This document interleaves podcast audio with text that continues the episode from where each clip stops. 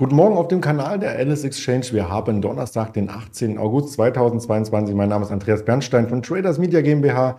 Wir möchten heute wieder über spannende Aktien sprechen.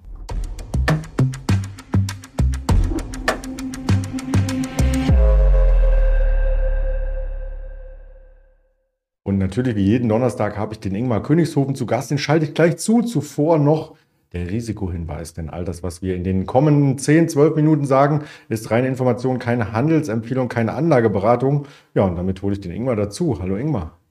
Hi Andreas. Beim DAX ähm, ist ja schon tatsächlich fast jeden Tag mit einem Richtungswechsel ähm, zu rechnen. Vor allem nach dem schwachen Tag gestern kann der Markt sich jetzt so ein bisschen aufrappeln, aber eine Erholung könnte eigentlich deutlicher aussehen. Ich schaue mal auf die aktuellen Kurse. Jetzt sind wir schon wieder bei 13.700. So schnell kann sich das Blatt wenden. Was war denn da überhaupt los? Also erstmal Halleluja, dass es endlich mal wieder ein bisschen gefallen ist. Äh, ich habe ja schon in den letzten Interviews hier auch immer wieder betont, dass ich von der Stärke, die wir am Kapitalmarkt oder am Aktienmarkt gesehen haben, sehr überrascht war. Ich bin ja schon davon ausgegangen, viel früher, dass eher wieder eine Schwächephase eingeleitet werden könnte im DAX. Warum? Weil wir eben das gesehen haben aufgrund von verschiedenen Vorfilterungen, Vierjahreswahlzyklus, äh, Saisonalität äh, hat ja angezeigt, dass es eigentlich so ähm, im August auch schon schwächer werden könnte, dann vor allem auch im September. Und ähm, was ganz interessant ist, wir hatten jetzt gesehen, dass das Sentiment in den USA beim Fear and Greed Index zuletzt auch in den Gear-Bereich wieder gegangen ist, also ganz knapp über den neutralen Bereich hinaus. Und das war natürlich auch wieder kurzfristig mal ein Short-Indikator sozusagen, dass man sich auch mal auf die Short-Seite wieder stellen konnte. Aber der Markt ist zunächst einmal in den letzten Tagen natürlich sehr stark angestiegen. Aber man hat jetzt gesehen, die 14.000 Punkte-Marke, da hat der Markt dann wohl doch etwas Respekt gehabt und ist deutlich unter Druck gekommen. Gestern ja sehr stark äh, gefallen. Und man sieht vielleicht, ich bin wieder deutlich besser gelaunt als letztes Mal. Äh, das hat gut getan, dass es zumindest mal so eine Gegenbewegung gegeben hat.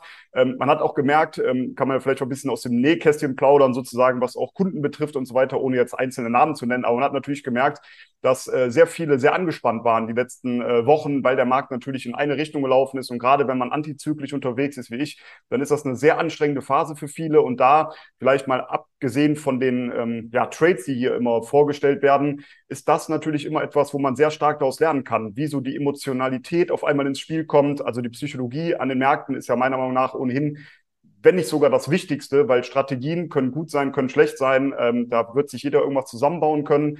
Aber eine Strategie umzusetzen, das steht ja nochmal auf einem ganz anderen Blatt Papier. Also wenn man jetzt denkt, man hat ein super Handelssystem, äh, dann muss man sich natürlich auch konsequent und stur daran halten. Und genau in solchen Phasen merkt man eben, wo der ein oder andere abspringt, wo er nicht mal daran glaubt und sagt, ich muss jetzt irgendwas anderes suchen.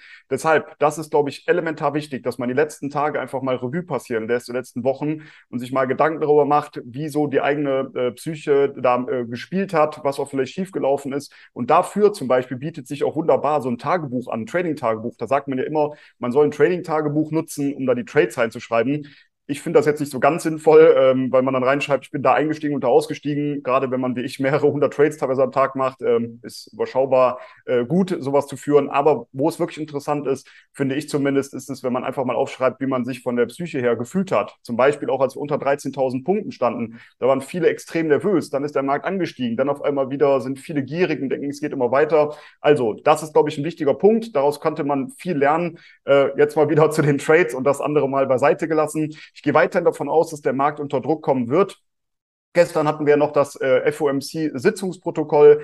Das sieht jetzt danach aus, weiterhin, dass wir im September noch mal eine Zinserhöhung sehen könnten. Aber zumindest danach könnte mal eine Pause angelegt werden, also das äh, eingelegt werden. Das scheint zumindest aktuell ja, der Plan zu sein. Und das hat zunächst einmal die Märkte zwischenzeitlich noch mal ansteigen lassen. Aber dann äh, gab es doch wieder eins auf die Mütze. Der Markt ist zurückgekommen. Die 13.600 ist natürlich im DAX jetzt Unterstützungszone. Du hast gerade schon gesagt, wir sind jetzt wieder Richtung 13.700 angestiegen. Aber ich gehe davon aus, dass wir mittelfristig kurzfristig die 13.6 auch nach unten durchbrechen werden. Meine Ziele kurzfristig sind jetzt bei 13.400, 13.200 und 13.000 Punkten. Also kurzfristig ist der Aufwärtstrend noch intakt, aber äh, wenn dieser brechen sollte, und davon gehe ich weiterhin aus, man muss sich ja festlegen auf eine Seite und das will ich immer gerne auch machen. Äh, gibt ja zum einen die Analysen, die sagen, es könnte steigen, fallen, seitwärts laufen oder man muss sich eben festlegen und davon bin ich eben Fan. Ich lege mich fest, ich gehe weiterhin davon aus, dass es fällt, weil eben die klassische Saisonalität bis Ende September, Anfang Oktober abwärts zeigt, der Vieres-Wahlzyklus zeigt abwärts und das nochmal zu sagen, im Sentiment waren wir zuletzt auch in dem leichten Gier-Bereich, spricht also vieles dafür, dass wir eher wieder schwächere Kurse sehen könnten.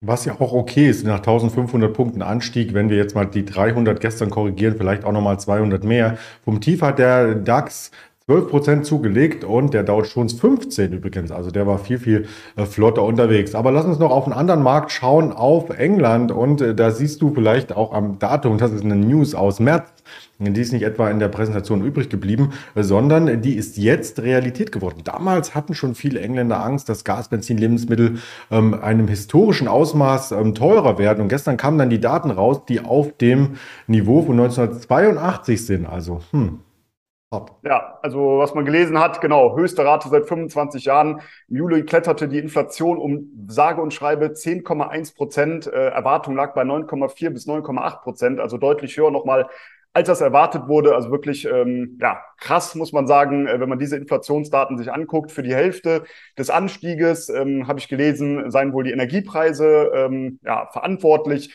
Aber da wird noch vieles, äh, geht man zumindest davon aus, erst später im Jahr noch äh, richtig reinschlagen. Also da könnte gut sein, dass da noch höhere Daten uns zu erwarten haben. Interessant wird es meiner Meinung nach jetzt aber auch wieder antizyklisch, das britische Pfund gegenüber dem US-Dollar sich mal auf der Long-Seite anzugucken. Warum? Man kann jetzt natürlich davon ausgehen, wenn Inflationsdaten so hoch sind, dass die, ähm, ja, die britische Zentralbank, die Bank of England, äh, ja, sicherlich die Zinsen weiter anziehen wird. Also das kann man ja nicht zugucken, wenn gerade solche hohen Raten hier eben veröffentlicht werden. Und dementsprechend könnte das natürlich dazu führen, dass das britische Pfund gegenüber dem US-Dollar wieder einen Aufschwung erfahren wird. Und ich gucke mir meistens immer noch äh, verschiedene Vorfilterungen an. Da sieht es eben auch interessant aus für das britische Pfund und schlussendlich auch noch die charttechnische Situation. Und da sind wir aktuell ja in einem Bereich gewesen, zuletzt zwischen 1,15 und 1,20. Äh, das ist ein sehr, sehr wichtiger äh, Unterstützungsbereich. Da ist das britische Pfund letzten Jahren immer wieder mal nach oben weggelaufen, gerade bei 1,20. Das ist eine deutliche Unterstützungszone, kann man sich ja im Chart äh, super auch anschauen nach diesem Interview mal. Und da wird man sehen, in den letzten Jahren war das immer ein Unterstützungsniveau, wo das britische Pfund gegenüber dem US-Dollar wieder ansteigen konnte. Es ging auch mal zwischenzeitlich Richtung 1,15, von da konnte es wieder einsteigen. Deshalb auch hier mein Rat, immer den Hebel etwas kleiner zu lassen, dem Markt auch etwas Spielraum zu geben. Und ich sehe die Ziele auf der Oberseite bei 1,22, 1,23 eben aufgrund der ja, Theorie, dass die äh, Zinsen sehr wahrscheinlich weiter ansteigen werden, vielleicht auch deutlich höher dann, als das zum Beispiel in den USA der, Stadt, ähm, äh, der Fall ist oder stärker, als das in den USA der Fall ist. Und das könnte natürlich Auftrieb geben, plus die Vorfilterung, plus eben diese Unterstützungszone, die wir im Chart sehen. Also für mich antizyklisch jetzt ein Kauf. Man will nicht hoffen, dass hier auch das Schlimmere eintritt und der Trend einfach ungebremst weitergeht bis äh, zu einer Parität. Auch das ist ja äh, möglich, aber Weltuntergangspropheten sind wir beide nicht. Vielleicht aber der Michael Burry, den Film äh, The Big Short, hat vielleicht der ein oder andere schon gesehen. Da hat er damals recht behalten, nachdem es erst einmal ordentlich gegen ihn lief. Also er hat die Finanzkrise 2008 äh, vorausgesagt und hat damit ja auch ein paar Milliarden verdient letzten Endes. Ob das jetzt wieder so sein wird, sei mal dahingestellt. Er hat fast alle Aktien verkauft, bis auf eine, das klingt wie ein Asterix-Film, bis auf ein Dorf. Und das ist äh, die Geo Erzähl uns mehr darüber. Genau, Michael Berry, du hast es gerade schon gesagt, bekannt aus The Big Short, hat äh, auf ähm, das Platzen der Häusermarktblase äh, gewettet und es lief ja lange Zeit gegen ihn. Dann irgendwann ist es doch eingetreten, Finanzkrise kam auf, also war er einer der großen Gewinner. Deshalb achten natürlich sehr viele darauf, was Michael Berry eben macht. Und äh, da, du hast es gerade schon gesagt, hat er jetzt eben alle das muss man aufpassen, inländische Aktien verkauft. Ich glaube, er hat noch ein paar ausländische, die muss er aber nicht angeben. Aber die inländischen Aktien, also die US-Aktien, da hat er bis auf eine alle verkauft und die er behalten hat. Das ist die Geo Group. Ähm, hat vielleicht auch noch nicht jeder gehört, ist ein äh, Betreiber von Gefängnissen in den USA. Und ähm, da ist er als einziges drin geblieben. Und das hat der Aktie gestern ordentlich Auftrieb gegeben oder auch schon in den letzten Tagen, als das eben bekannt wurde, dass Michael Berry eben eher darauf setzt, äh, dass es einen ähm, Crash geben könnte am Aktienmarkt und dementsprechend dementsprechend alle Aktien veräußert hat, bis auf diese, hat das dieser Geo Group Aktie eben deutlich Auftrieb gegeben. Und wenn man sich den Chart mal etwas langfristiger ansieht, deshalb finde ich das auch hier antizyklisch sehr interessant. Die Aktie ist sehr stark äh, unter Druck gekommen in den letzten Monaten und Jahren, ist in einem klaren Abwärtstrend eigentlich gefangen gewesen. Aber jetzt gibt es schon seit einiger Zeit so einen Bodenbildungsprozess. Und mit dieser News, die jetzt kam, ja, sieht das eben sehr, sehr positiv aus, dass jetzt hier eventuell eine Trendwende eingeleitet werden könnte. Das wäre für mich wirklich ein spekulativer Kauf jetzt auch in der aktuellen Marktphase mit den Zielen bei 9,80 Euro, danach sogar 12 Euro möglich. Aber wie gesagt, ist natürlich sehr spekulativ. Aber hier spricht auch momentan einiges dafür, vor allem wenn diese News natürlich immer weiter verbreitet wurde und weiter wird, könnte das der Aktie natürlich weiterhin auch helfen. Es gab tatsächlich auch mal einen Fonds, ich weiß gar nicht, ob es den noch gibt, mit den sieben Todsünden, die da abgebildet wurden. Also da waren auch äh, Bordellbetreiber, die an der Börse notieren drin, Gefängnisbetreiber und so weiter. Und der lief besser als der S&P 500. Hm. Stimmt, ich kann mich auch noch daran erinnern, dass es da mal was gab, aber ob es das noch gibt, weiß ich ehrlich gesagt gar nicht. Ähm, ja, ich sag mal, äh, einige Dinge im Leben laufen ja immer. Ähm, und gerade wenn es vielleicht auch mal etwas schlechter läuft, äh, wirtschaftlich, ja, Gefängnisse werden, werden wahrscheinlich weiterlaufen, ja. Genau, ich glaube, Alkohol zählte noch dazu und Tabakhersteller und äh, solche Sachen. Und Waffenhersteller, ich kenne nicht alle sieben Todsünden. Egal, Friedhofsbetreiber glaube ich noch. Naja, egal. Lass uns zu Dingen kommen, die leben und die auch mit Leben gefüllt werden. Mit Spannung hat man gestern auf Cisco Systems gewartet. Eine Infineon ist im Vorfeld schon abgetaucht, war einer der schwächsten Werte gestern im DAX. Und dann kamen nachbörslich die Zahlen auf den Tisch und oho, Überraschung. Ja, genau. Überraschung, sehr positiv ausgefallen, also besser als erwartet.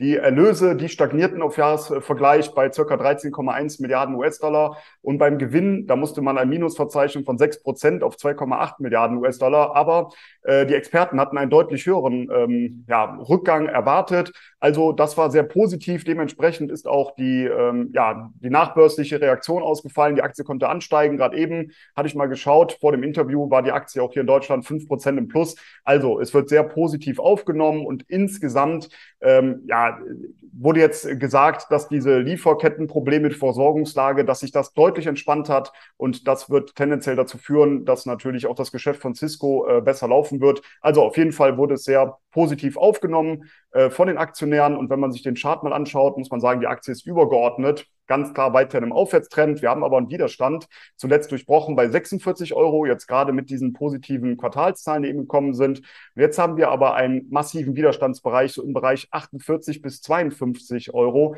Da würde ich jetzt ehrlich gesagt abwarten, ob dieser Widerstandsbereich nach oben durchbrochen wird oder ob wir nochmal einen Rücksetzer sehen. Also es gibt ja immer zwei Strategien bei sowas. Entweder man wartet auf einen Rücksetzer, positioniert sich dann auf der Long-Seite oder man wartet, bis ein Widerstand nach oben durchbrochen wird. Short gehen würde ich jetzt nicht, weil eben die Zahlen überrascht haben auch wenn wir jetzt am Widerstandsbereich sind, also 48 äh, bis 52 Euro, entweder auf einen Ausbruch darüber warten oder nochmal auf einen Rücksetzer und versuchen, etwas billiger in die Aktie reinzukommen. Und dann sehe ich die Ziele auf der Oberseite bei 57 Euro, später bei 60 und 65 Euro. Also wäre auch für mich ein Long-Kandidat für die nächsten Wochen und Monate. Das sind für mich die besten Chartanalysen. Entweder oder. Ne? Also wenn man genau, das, was ich am Anfang gesagt habe. Deswegen äh, Long-Kandidat, aber mit verschiedenen Einstiegsszenarien. Alles gut. Äh, man muss ja beide Seiten auch so ein bisschen abdecken, weil wir alle nicht wissen, wo es hingeht äh, mit der Aktie. Da gibt es eben diese Triggermarken. Wenn es darüber geht, dann, wenn, dann äh, kann das und das als Ziel kommen. So war es ja auch äh, gemeint am Ende. Wir schauen mal, was heute noch ansteht. Wir haben an der Quartalssaison ja gar nicht mehr so viel Speck dran. Also die meisten Unternehmen haben schon gemeldet, es kommt heute noch ein Kohls äh, vorbei oder Kohls, äh, das Unternehmen auch aus dem Handel und wir haben noch eine SD Lauda. Also das ist nicht, hat nichts mit Niki Lauda zu tun, sondern das ist ein ähm, äh, Konzern der Lippenstifte und ähm, Eyeliner und Fineliner und sowas. Also so weit kenne ich mich aus. Weiter habe ich in die Produktserie noch nicht reinblicken können. Wir hatten gerade Daten auf den Tisch, Verbraucherpreise aus Europa, die möchte ich aktuell mit reinbringen. 8,9 Prozent steigt äh, der Verbraucherpreis im Vergleich zum selben Monat des Vorjahres. Das ist erwartet worden und das ist auch geliefert worden. Also die EU-Daten überraschen nicht äh, sonderlich. Und wir haben am Nachmittag dann wie jeden Donnerstag die Erstanträge auf Arbeitslosenunterstützung. 14.30 Filifed Herstellungsindex kommt noch und die Verkäufe bestehender Häuser um 16 Uhr. Und ich schaue gerade auf den DAX, der ist am Tageshoch. Also insofern ähm, war unser Gespräch zumindest für alle, die an einen steigenden DAX glauben, ähm, interessant gewesen und hat den DAX auch angespornt, möchte ich ich meinen. Jetzt bin ich zumindest froh, dass du das Lied Mama Lauda nicht angestimmt hast, äh, als du es eben gesagt hast. Das ist schon mal positiv. Und ja, wir dürfen gespannt sein, wie es im Markt weitergeht. Kurzfristig natürlich immer Erholungstendenzen möglich. Mittelfristig hatte ich gesagt, gehe ich davon aus, fällt weiter. Aber ich wünsche jetzt allen gute Trades, dir natürlich auch und freue mich auf nächste Woche Donnerstag. Bis dahin alles Gute. Ciao. Dankeschön. Ciao, Ingmar.